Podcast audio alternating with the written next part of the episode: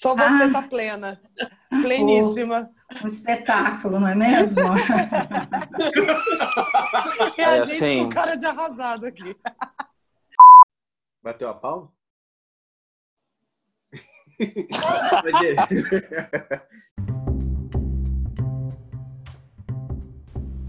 Oi, pessoal, está começando Dama de Copas, o seu podcast sobre tarô.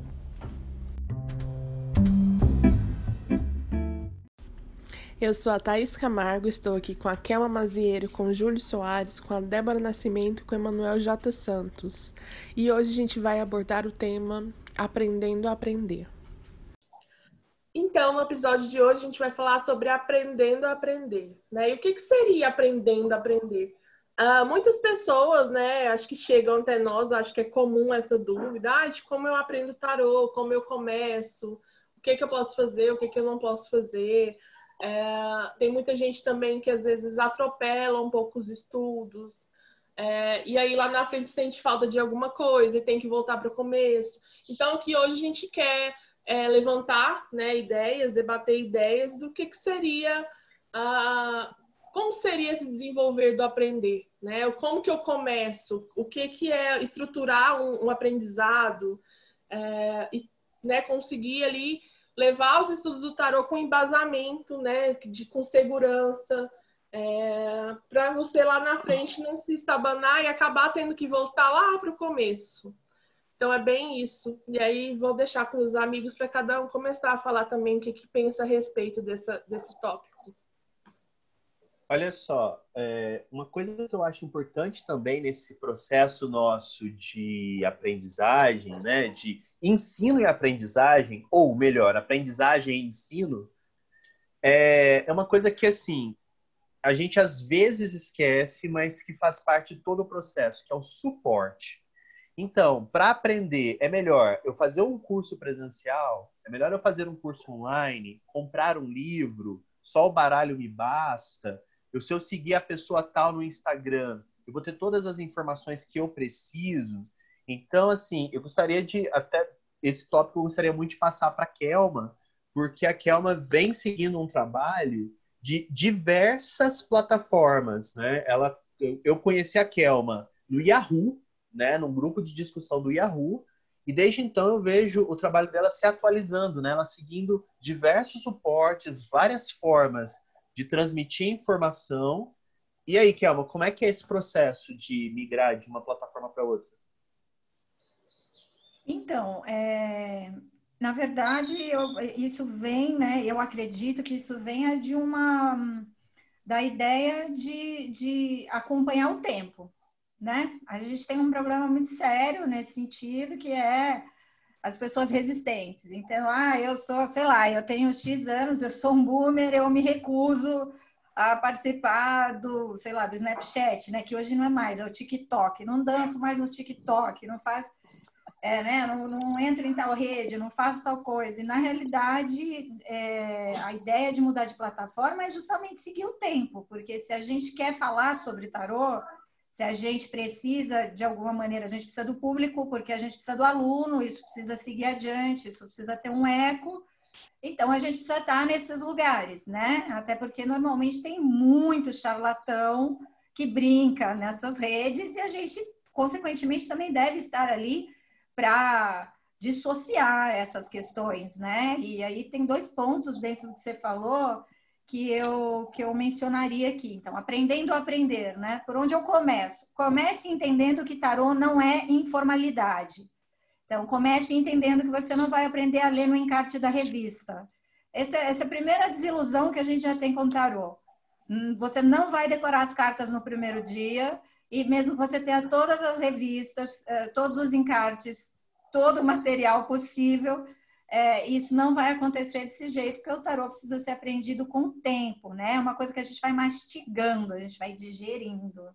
E um segundo momento, aqui um segundo ponto, é que é a importância da gente conseguir juntar o que a gente lê com a prática né? Que é uma coisa também muito delicada. O autodidatismo ainda é muito, é, muito endeusado por muita gente.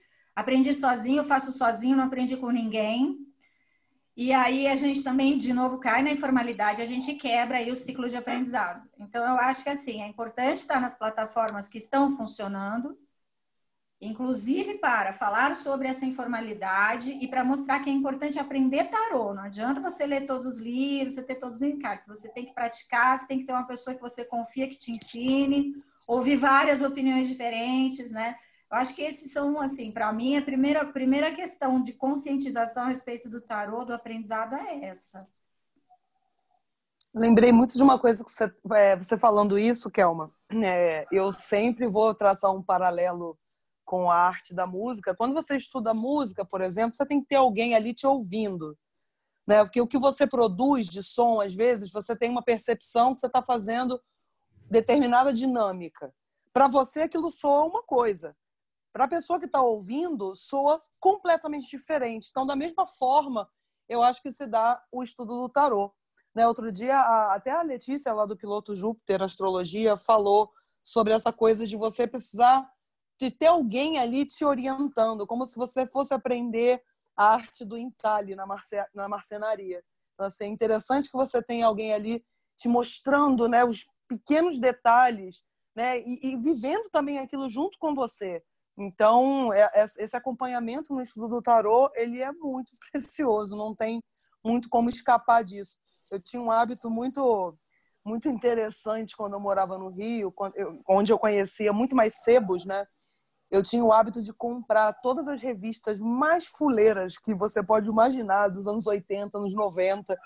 Eu tenho até hoje aqui guardado numa pastinha para ver realmente como que como que as pessoas aprendiam né? O que, que essas revistas elas vão dar também um suporte para muita coisa do que a gente encontra hoje nas livrarias.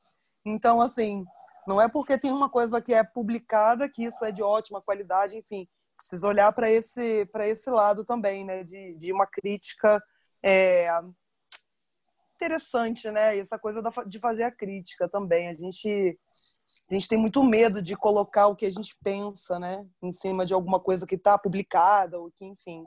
Então, acho muito saudável que a gente exercite o nosso raciocínio, né, nesse sentido.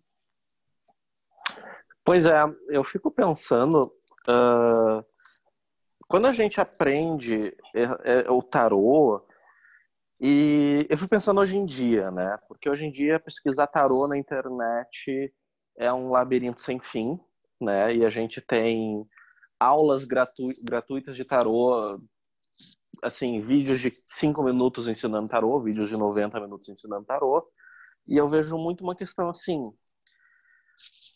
Ah, o que. É, tem tem uma, uma frase que, que ela é muito popular, mas eu acho que ela é muito mal compreendida. Uh, melhor ainda, um verbo que é muito mal compreendido para mim, que é o verbo interpretar.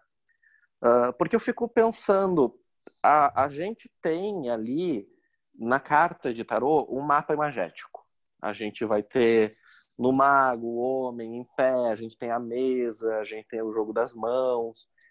E existe uma questão, uh, e o Emanuel vai saber comentar sobre isso muito mais do que eu, uh, a respeito do, da questão da imagem, que a gente precisa aprender a educar o nosso olhar. A gente precisa aprender a enxergar, é, é, é, é, aprender a ver de fato. Porque senão é aquela coisa, uma folha vira uma salamandra, uh, uma mão vira um pão de queijo, e aí daqui a pouco a pessoa está lendo que no futuro tu vai ir na padaria. Sabe? Exatamente. E é muito comum isso. É muito comum. Existe essa é, é, quase uma falta de disciplina, eu acho, uma falta, um estar perdido. É muita informação.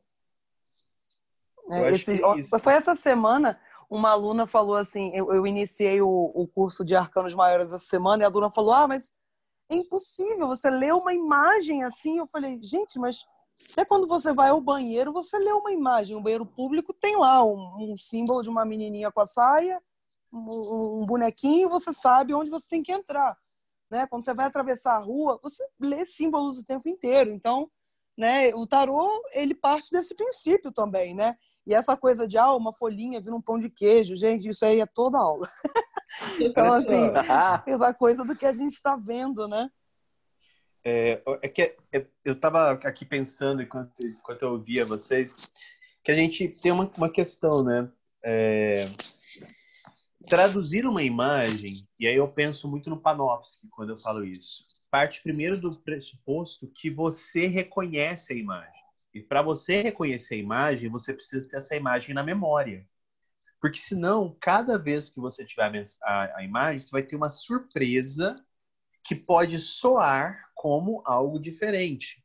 Então, quando eu elenco os elementos naturais do mago, né, os elementos essenciais para que eu identifique essa carta e nenhuma outra, eu sei que eu vou ter uma figura de pé. É, existem baralhos transculturais que vão ter uma mulher? Vão, mas a gente vai evitar isso agora. Vamos pensar no que é estável. A gente tem um homem de pé que manipula objetos. Né? Esses objetos são os mais diversos possíveis mas eu vou ter sempre este homem de pé com objetos nas mãos ou sobre uma mesa. Se eu vejo uma carta com esses elementos, eu consigo imediatamente associar ao mago. E se tiver escrito um título diferente, eu vou ter um estranhamento porque eu tenho uma estabilidade simbólica. Né? A minha leitura já está estabilizada a ponto de eu não precisar do título para que eu reconheça a imagem. O que acontece quando a gente pega essa, essa, essa gama de informação que não é transformada em conhecimento nem em sabedoria, é a gente achar normal qualquer representação, mesmo que ela não tenha estabilidade. Então a gente precisa, é, é, ao buscar né, um profissional para dar aula, ao buscar uma informação na internet, ao assistir um, um vídeo ou ver um podcast, pensar nessa estabilidade.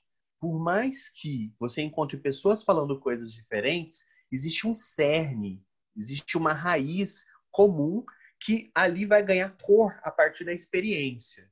Mas quando a gente fala de descrição imagética, não tem como a gente variar, entende? Não tem como eu falar que a faca do mago é porque ele era um cigano do século XVI porque isso já é viagem. O que eu sei é que sobre a mesa há uma faca. Exato. E acabou aí, entende? Isso é uma descrição. A interpretação que eu dou é na formação do enunciado adivinhatório. Mas nesse momento, o cigano do século XVI não vai entrar, a menos que eu fale de vida passada. Mas eu não vou entrar nesse mérito, né, não, Thaís? é, e assim, essa questão simbólica uh, que o Júlio e a Débora até falaram da, das pessoas, ai, ah, ver pão de queijo numa mão, né? E, e, essa coisa.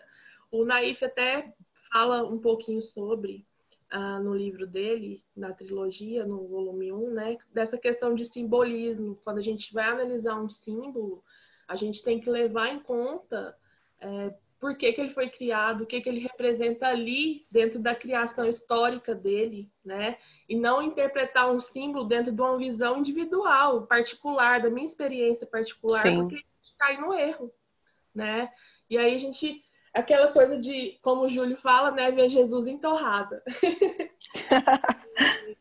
E aí é o que eu falo também dessa questão de, do aprender a aprender, né? Muita gente pergunta, ah, como, que eu, como que eu começo os estudos? E eu falo, gente, começa pelo começo, né? Eu falo, é redundante, pode parecer redundante, mas hoje em dia as pessoas começam já é, tentando decorar significado, sem entender por que, que aquele símbolo está ali, da onde que ele veio.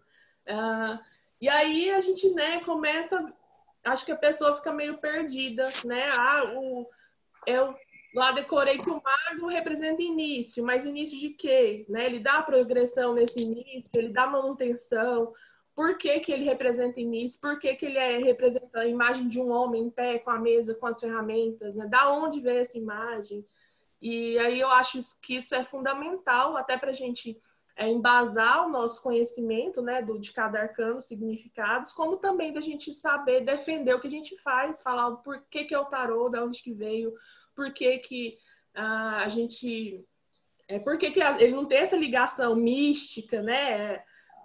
Da onde vem essa leitura, que é a questão imagética que a gente está falando aqui. Então, eu acho muito importante essa questão de começar do início, né? De uhum. pegar lá tudo para trás, como que ele se desenvolveu ao longo desse tempo todo, Uh, e para a gente entender, né? E aí também aquela questão que o Emanuel falou, né? A gente pegar esses baralhos transculturais de hoje em dia é, e saber olhar ali, ter aquele senso crítico, né? De falar, ah, esse baralho eu não vou, não consigo ler, não vou usar por conta disso, disso, disso, porque foge disso, disso, daquilo. De, de ler um livro, de ler um artigo e ter aquela coisa assim de é, de ter esse olhar crítico mesmo, de não concordar, de ver o que, que vai agregar para ele, o que, que não vai, né? Que você lê e descarta. Isso é muito importante, né? A gente não tem que concordar com tudo que está postado na internet ou de tudo que está escrito num livro, porque às vezes não tem fundamento, né? É, aí é uma questão até, é, pegando o seu gancho, Thaís, é, eu percebo uma certa resistência ainda em, algum, né, em, determinada, em certa medida no público, em entender que o tarô é técnico. Porque tudo isso que a gente está falando aqui é técnica, né? Então não adianta, a pessoa me manda uma pergunta de 120 linhas por e-mail, por que que naquele arcano menor tem uma moça de saia com do, do, dois bastões na mão. E, e aí, assim, normalmente a, a resposta, gente, assim, tecnicamente falando, é simples. Esquece a moça de saia. Você olhou, você sabe o que significa o número da carta? Você sabe entender o naipe? Você sabe o que representa juntar o número com o naipe e depois juntar os números em grupos? Para daí você conseguir fazer uma junção e conseguir fazer essa interpretação naturalmente sem ter que decorar? Aí muitas vezes a resposta é: não, vou fazer um curso de numerologia. Então, não, de novo, o tarô tem técnica. O tarô te oferece toda a técnica possível e necessária para você saber jogar. Então, para você saber interpretar, para você saber analisar, seja lá o que for. Então, é, é, daí que vem a questão, né? Sair da informalidade, entender que tarô é técnico, que não é decoreba, né? Tem que ler, tem que escolher com quem você vai aprender é, escolher por questão de abordagem, de identificação, mas fazer uma escolha consciente, né? Da mesma maneira que você faria se você fosse começar a estudar. Onde você quer estudar? Com quem você quer estudar? É, quanto, quanto você tem é, é para investir nesse estudo? Tudo isso é, é, tarô é como qualquer outra profissão, como qualquer outro estudo, né? E principalmente adquirir o pensamento crítico que a Débora falou porque a gente tem uma dificuldade educacional no Brasil de, de ter pensamento crítico. Parece que é o mundo a gente questionar, a gente criticar. E não, assim, é, é a gente está falando de novo, né? Aquela coisa de imaginação, de criatividade, de simbólico. A gente tem que a gente tem que debruçar sobre isso, né? Então tem que ter técnica, tem que estudar, tem que ler livro, tem que fazer tudo isso junto, tem que questionar, tem que ter critério, né? Você está o quê? Buscando um tarô para para fazer uma foto lá com o seu pano, uma fogueira, a capa e a espada para as amigas ver, né? Ou você quer realmente aprender um tipo de linguagem de imagens que, que vai estimular aí o seu, o seu, o seu imaginário, que vai estimular a sua capacidade criativa, que vai então, tudo isso faz parte do, do, do, do, da primeira decisão. Como a gente tem que escolher, vou fazer uma faculdade de quê? Onde? Quanto eu posso pagar? Né? Com quem que eu quero aprender? Mesma coisa. Né? e esses, achei, achei interessante esses dois caminhos que você falou, Kelma. Do, do, da técnica, né? Técnica, a gente está lidando com, com um jogo que tem regras, né? Então, quando você fala da imagem, a gente precisa né, e eu acho legal da gente, de repente, trazer isso para um tema depois, de novo, sobre como essa técnica se mistura com essa com a interpretação da imagem, que parece muito lúdico, de repente, né? Como fazer, como amalgamar essas duas informações. Então, Débora. de repente, a gente traz isso daí também. Fala, Emanuel. Eu eu estava pensando aqui na Kel e fazendo uma ponte contigo ah. É, o que eu estava pensando aqui, enquanto eu ouvia a Kelma, era essa questão que é, falta né, muita interpretação de texto no Brasil, mas também falta muita identidade. E aí eu pensei Sim. muito na música, né? Porque o, o, instrumento é o mesmo, mas é o artista que dá identidade ao instrumento.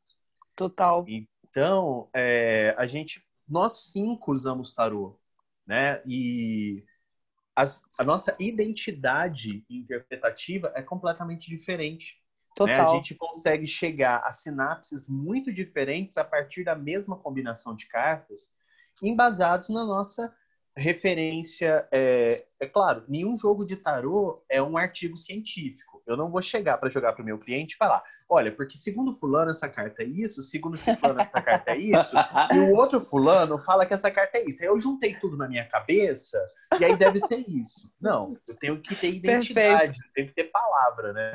A minha Sim. voz tem que ser soberana naquele momento.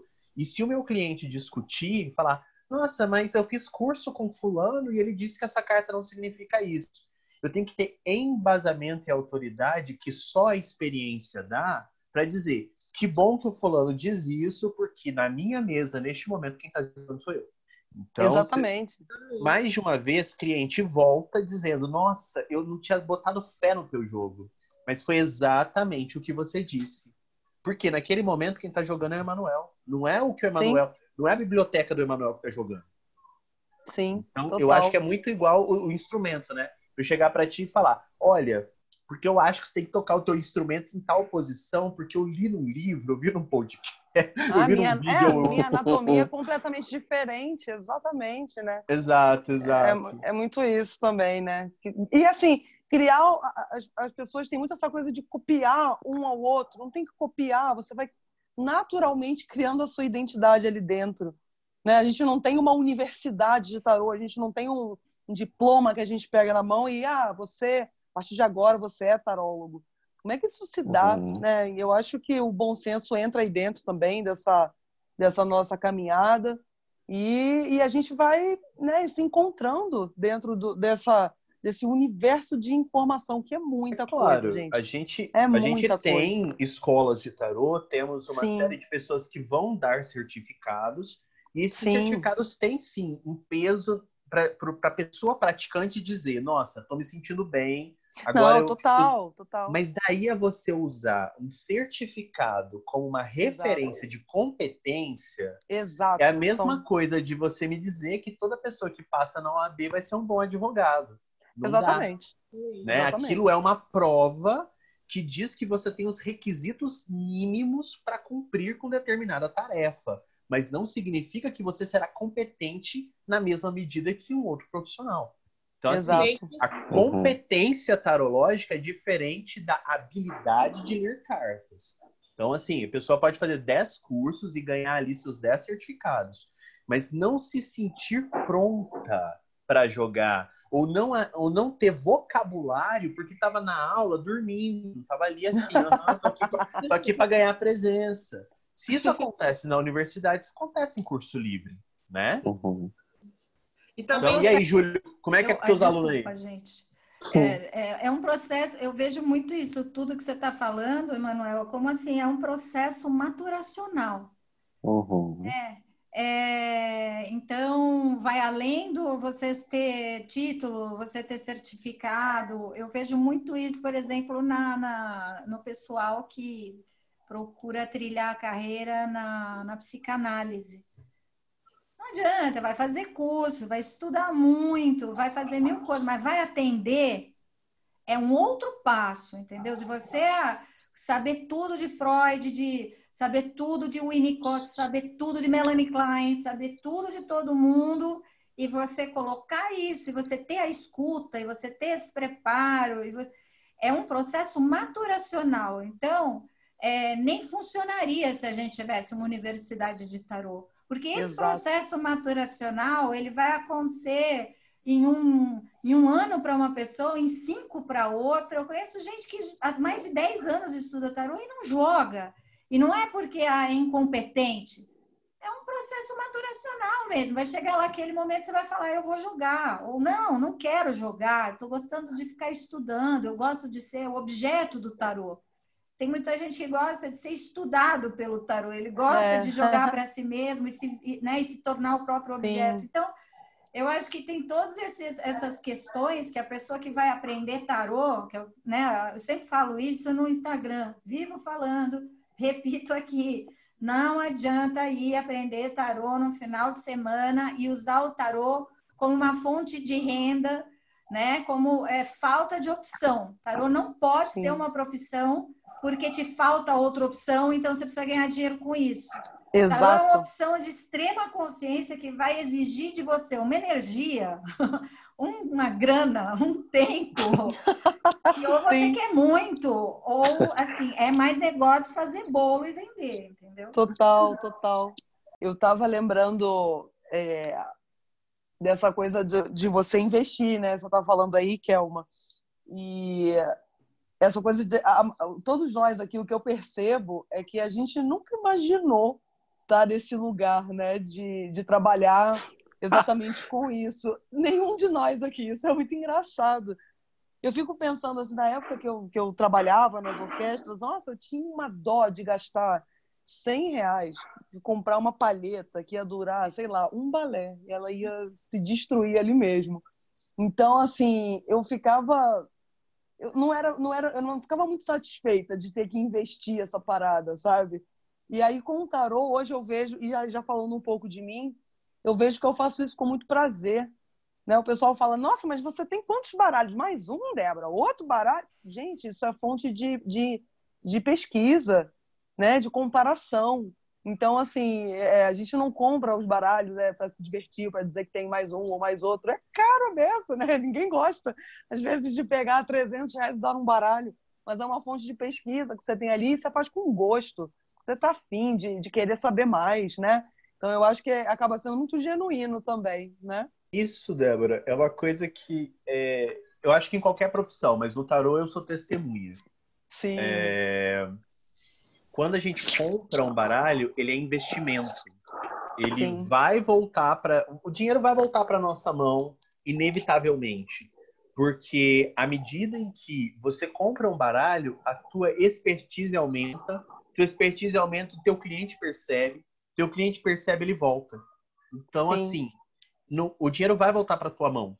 É uma coisa que em outras carreiras, se você não tiver muito certa do que você está fazendo, você pode falar, puxa vida, eu tô aqui comprando mais um livro de história para dar aula pra, na escola e para que, que eu tô fazendo isso? Mas quando Sim. eu compro mais um livro de tarô, eu penso, puxa vida, lá vou eu com meus cadernos de novo, pelo menos uma frase em cada carta vai ter. Então, eu, eu, entendo que essa expertise que a gente ganha é um dinheiro que volta para a mão, uma facilidade é. imensa. Sim, e essa questão eu acho que também esbarra numa coisa, e aí não, não entrando também na, na, no aspecto de condições né, de cada pessoa, cada um vai saber onde, onde lhe convém mais, mas eu vejo essa, essa. Claro que eu acho, e acho mesmo, que o, o, o tarô e o estudo ele deve ser acessível a todos, mas não dá para você comprar um baralho, sei lá, numa livraria aleatória da sua cidade e uma semana depois você começar a atender com tarô. Você não saber da onde aquilo veio, por quê, por que, que tem aquela, aquela, aquela carta, tem aquela imagem. Não, não se aprofunda em absolutamente nada. Né? Então, essa, eu, eu, uhum. vejo muito isso, assim, é aquela coisa muito comum, né? E aí isso, isso vai, vai se refletir na qualidade do trabalho, não adianta. Né? A mesma coisa eu tocar profissionalmente numa orquestra. Não tinha como eu tocar com um instrumento estudante. Né? Eu precisava ter ali um, um instrumento que chavezinha tal ia me dar um recurso para tocar um agudo um pouco melhor. Né? Uma chavezinha tal que ia me dar um recurso para fazer uma passagem mais rápida. A mesma coisa é o investimento que a gente faz nos livros, é, nos baralhos, nem que seja, no, sei lá, numa toalha melhor para você deslizar suas cartas, não importa. Né? Mas essa, essa noção que a gente tem de, de que a Kelma sempre fala, né? É um, é um, um ofício como qualquer outro. Né? A gente não uhum. compra baralho, ou compra coisas, ou adquire livros para ostentar. É para a gente aumentar o nosso conhecimento, né? embasar o Sim. que a gente fala. É, eu fico pensando muito. Uh, eu, eu lembro de terem me perguntado esses dias no Facebook o que eu achava de um determinado site que vendia baralhos piratas. E o que eu acharia caso eu fosse me consultar com um tarólogo que utilizasse esses baralhos. Eu falo assim, eu não julgaria a leitura dessa pessoa necessariamente a partir desse desse fato, porque eu não sei o que vem por trás dessa compra, mas eu fico pensando que a forma como a gente investe nisso também é a forma como a gente leva ou não o nosso trabalho a sério. E eu fico pensando, a pessoa que realmente não se leva a sério, e assim, é, é, a gente está falando em 2020, sabe? Nossa, o que tem. A, a Kelma lançou um e-book gratuito, sabe, sobre tarô. Vai no Fortuna Arcana, tem PDF de livros que já não estão mais no mercado. A gente tem muita informação disponível. Então, assim, investimento. Uh, ah, eu não tenho dinheiro no início.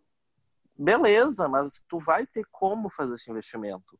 E eventualmente, isso vai, o dinheiro aparece também, sabe? Eu demorei muito para conseguir fazer um curso de tarô.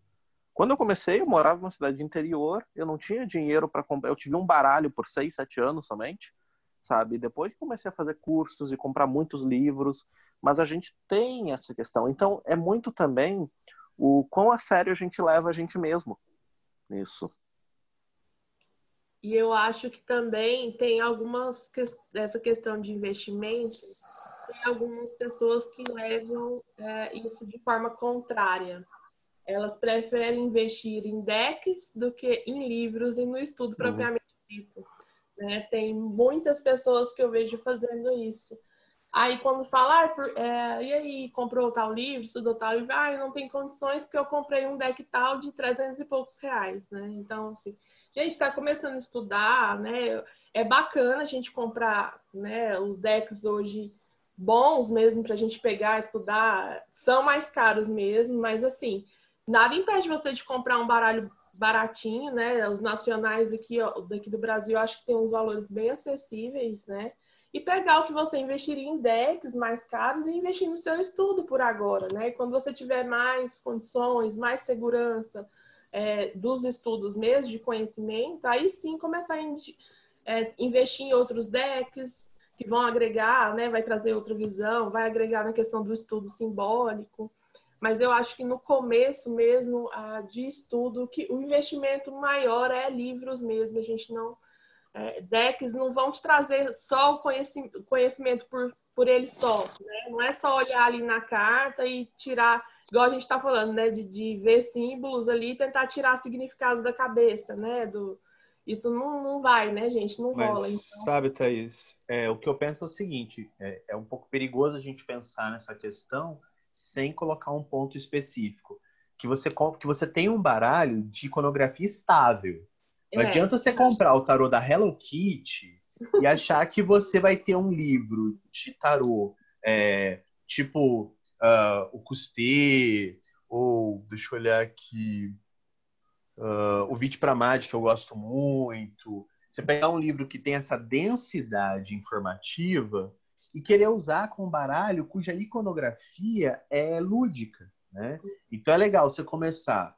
Pega aí o Marcélia, e pode ser o Marcélia Grimaud, que é o mais barato que tem no mercado, é aquele que tem o azul royal muito pronunciado. Você pode pegar um eight. Eu não gosto? Não gosto, mas se você tiver, eu vou falar, pelo menos é um eight, né? É, o Crowley, o Crowley, puxa, o Crowley é muito difícil, não sei o que. Sim, mas ele é estável os símbolos que estão no Crowley você vai conseguir entender se você tiver com Marcélia ou com Eight na mão. Então, um desses três baralhos, você não vai perder conteúdo, não vai ser aquela coisa que, ai, puxa, eu estudei mitológico, eu não sei jogar Marcélia. Entende? Que é a dificuldade de fazer a transposição do vocabulário de um baralho para o outro, porque o texto foi construído para aquele baralho específico, né? Então, assim, é, se você pega o Marcélia, que é o meu favorito, você vai conseguir usar qualquer texto com ele. Porque na medida que, ah, puxa, mas no mitológico a temperança é íris. Então essa informação eu isolo. Eu pego o resto da informação e posso usar para interpretar a temperança. Agora, se eu tô com íris na minha frente, eu tô com uma imagem estável de uma deusa ligada ao arco-íris qual é o link que eu consigo fazer, por exemplo, com elementos de solve, que são elementos alquímicos associados à temperança? Não vai dar. Eu vou transformar informação em barulho mental e não em conhecimento, que é o risco que a gente tem ao escolher mal o primeiro baralho. Então, minha recomendação, por isso que eu fiz esse adendo, é que a gente escolha ou Marcélia, principalmente Marcélia Grimaud, que tem informação aí à profusão, H, que você também encontra o livro dele na internet para baixar, e aí é legal ler o livro dele. E o Crowley, que aí é uma questão pessoal, que eu vejo a estabilidade simbólica do Crowley também sendo usada, assim como a do H, embora ele não seja tão comercial quanto o H. Então era só isso que eu queria falar, gente. O que vocês acham? É ótima observação. E, e é. é uma dúvida muito frequente também, né? Qual baralho começar? Uhum. Uh, para mim vai muito uh, a minha formação ela é em letras, né? E também dava aula de italiano e eu percebo que eu ensino o tarô da mesma forma como eu ensinava italiano. E eu fico pensando, se o tarô é uma linguagem, a gente tem que começar pelo alfabeto. A gente começa sabendo o que, que ele é, porque é, é, igual, eu vou aprender uma língua. Não adianta na primeira aula eu querer aprender a usar essa linguagem de forma extremamente subjetiva e, e completamente livre se eu não sei quais são, qual é o esqueleto que isso tem. E eu acho que o tarô de Marsella, ele é o esqueleto. Ele é uh, esse alfabeto em vários aspectos. No primeiro, vou pensar iconográfico, porque a partir do Marcélia tu também vai ter um desenvolvimento de vários outros baralhos. E no histórico, porque a partir do Marcélia tu consegue entender da onde vieram aquelas imagens. E então eu super... Uh, eu ensino pelo Marcélia, né? Eu também coloco outras imagens no meu curso, mas o, a base é a Marcélia. É o Marcélia, porque para mim é uma questão de realmente um alfabeto. Sim, para mim também acho assim, uh, se tivesse que dar um, né, agora já encaminhando aqui para pra, as conclusões, né, eu acho que se a gente tiver que dar, se eu tiver que dar um, uma sugestão, é, vai pelo Marcélia. Acho que tem uma, um ponto simples que eu quero colocar aqui, que é óbvio que não é para polemizar nem nada do gênero, mas que é. Eu, eu, tenho recebido muita reclamação de muita gente, principalmente no Instagram, por conta da acessibilidade das coisas. Quer dizer, gente que não tem grana mesmo para começar a estudar, gente que não tem condição mesmo de começar a estudar, e aí eles pedem direcionamento. Então, Vou falar, inclusive, para essas pessoas aqui, já para né, colocar todo mundo dentro do mesmo ambiente, para não segmentar, para não, não, não, causar questões é, ideológicas. É, então, é assim, gente: a, o tarô realmente não é um estudo super acessível, mas é possível sim você começar de uma maneira digna, né? E aprendendo aos poucos, vai investindo aos poucos, não tenha pressa. Então, pega um Marcélia Putz, eu não tenho dinheiro para comprar um Marcelo importado. Você vai achar um Marcelo mais baratinho. Pega esse Marcelo mais baratinho. Tem o meu e-book gratuito. Tem o, o livro que o, o Júlio disponibiliza no Fortuna Arcana também, que dá para baixar gratuitamente. Juntou mais um dinheirinho, compra, compra o curso completo de tarô do Neinaif. Tudo isso é possível fazer devagar, dá para fazer, vai aos poucos, mas eu, honestamente falando, acho que tudo isso deve ser feito com orientação. Então, buscar uma figura que você confia, até para você poder debater, conversar. Ó, eu achei um Marcélia que está todo empenado nas beiradas, porque é, não é plastificado. Vai usando esse aí, não tem problema. Tá servindo para aprender? Vai usando esse aí. Aí, assim, não tenho ainda dinheiro para comprar tal livro. Eu vou indicar outro para você que de repente você baixa na internet. Isso é, é isso que eu estou falando. É possível aprender com dignidade, com pouca grana no começo, é possível, né? Agora, para os demais, vale aqui o toque. Aprender tarô no truque, querendo tudo de graça também, querendo fazer tudo na faixa, querendo descolar, quebrar galho, também não é legal, gente. Então, é assim, de novo, vamos pela dignidade. Não tem, faça o que você puder fazer dignamente. Tem, então invista dignamente também, por favor, não pirateia, né? Porque aí, assim, se a gente vai começar numa linguagem imagética que demanda ética, e a gente já vai começar desmoralizando também, Aí, gente, fica difícil de defender todo mundo, entendeu? Então, vamos, na... eu acho que o importante é a dignidade, uma boa orientação, sair da informalidade, né? E tá, ter critério, bom senso, como fala a Débora, para a gente conseguir ir passinho por passinho. É uma escolha muito importante, muito séria. Não dá para a gente fazer isso no finalzinho de semana, entendeu? Na correria.